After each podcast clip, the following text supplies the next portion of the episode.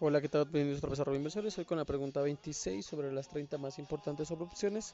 de cómo y cuándo se ejerce una opción anticipada. En este caso, si tenemos una opción call o put sobre acciones o ETFs y queremos ejercer el derecho a comprar o vender por anticipado, lo tenemos que comunicar expresamente a nuestro intermediario, el cual se encargará de que Asigna sea notificada a través de sus sistemas electrónicos, viendo que las opciones sobre el IPC y sobre el dólar no se pueden ejercer anticipadamente debido a su carácter de opción europea. También en consecutivo a otra pregunta de cuándo se puede ejercer anticipadamente, las opciones sobre acciones de eh, y ETFs perdón, se pueden ejercer desde el mismo momento que se compra el CAR o el PUT y hasta la fecha de vencimiento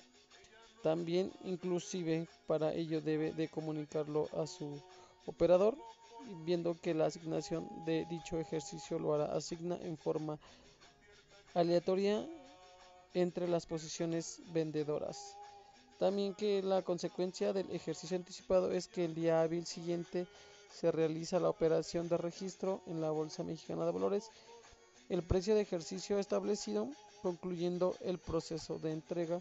de las acciones correspondientes o ETFs un día hábil posterior a la operación de registro en la Bolsa Mexicana de Valores. Esto quiere decir que la entrega de las acciones o ETFs se realiza a las 48 horas a través de su socio liquidado. Así complementamos perdón, eh, la pregunta 26 de las 30 que tenemos en proceso y que son importantes al momento de estar este ejerciendo opciones o ETFs y también entre las opciones en dólares y las opciones sobre el IPC. Bueno, es un gusto saludarlos este 2024 y que bueno, seguimos trabajando poco a poco y esperando que eh,